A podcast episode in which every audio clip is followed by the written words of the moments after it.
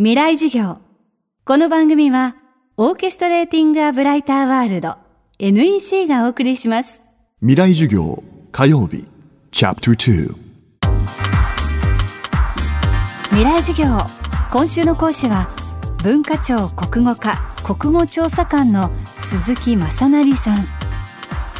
世界に6000ある言語のうち、およそ3000が消滅の危機にあり、日本でも沖縄や奄美の古くからの言葉北海道のアイヌ語東京都八丈島の八丈語などが消滅の危機にある。これはユネスコの発表で明らかになった事実です。さらに近年では東北沿岸部でも同じことが起きているといいます。未来授業2時間目テーマは震災と方言。東北の場合はですね、まあ、もともと全般的にあの方言自体が、えー、最近耳にしなくなったっていう声自体は、えー、かなり聞いたことはあったんですけどもやはり東日本大震災、えー、これが非常に大きな影響を与えているというふうに考えています。やはり、えー、東日本大震災で、えー、亡くなった方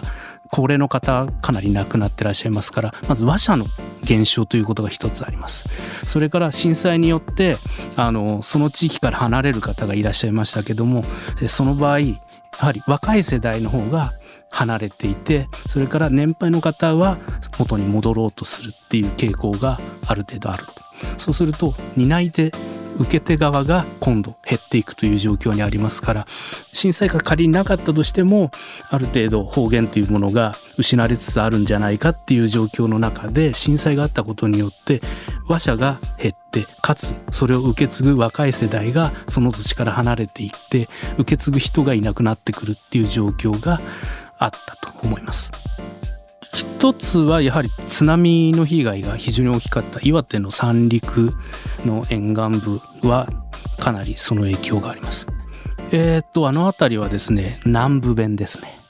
昔の南部藩の言葉ですのでで青森県ですとその南部藩に対して日本海寄りが津軽藩ですだから八戸辺りからそのずっと釜石辺りまでが南部弁と呼ばれる地域です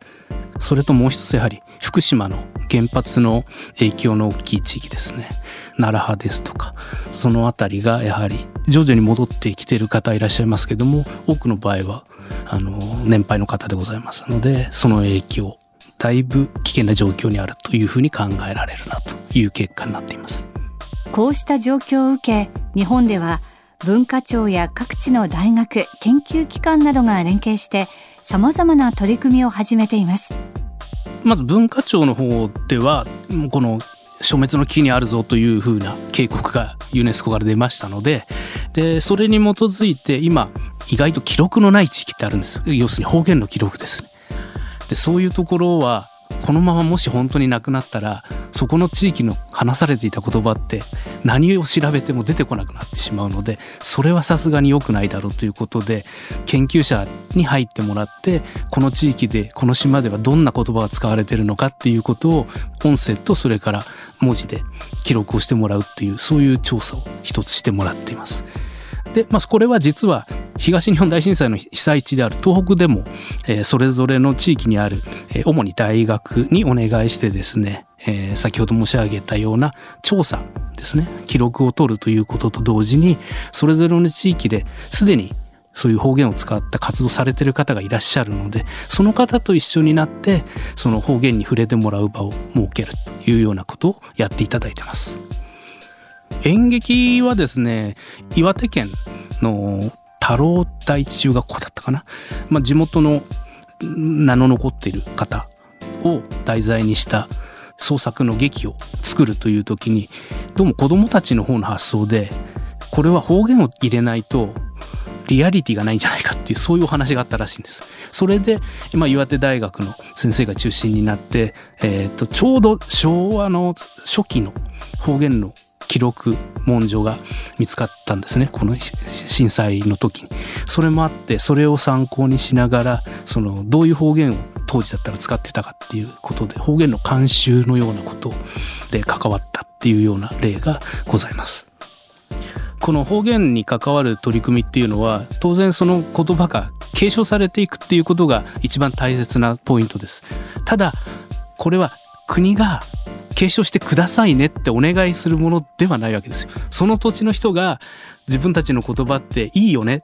だから伝えてこうよってなってくれないと意味がないわけですから。どこまでがやれるかと言ったらばその学びたい時に学べるテキストですとか辞書ですとかそういったものが整えられていく。まあこれはまずそういった部分が一つあります。それから実際その自分たちの言葉っていうのがどんだけいいものなのかっていうところについては実際にこう表現をしてみるっていうことが実は大切で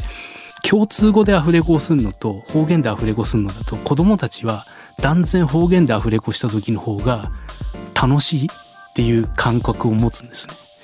やっぱりそれの楽しさっていうものを感じてもらいたいっていうそこがまずいいきっかけで残っていってほしいなっっていうところで残しなさいねではないんですね。今週の講師は文化庁国語課国語調査官の鈴木正成さんテーマは震災と方言でした明日も鈴木正成さんの授業をお届けします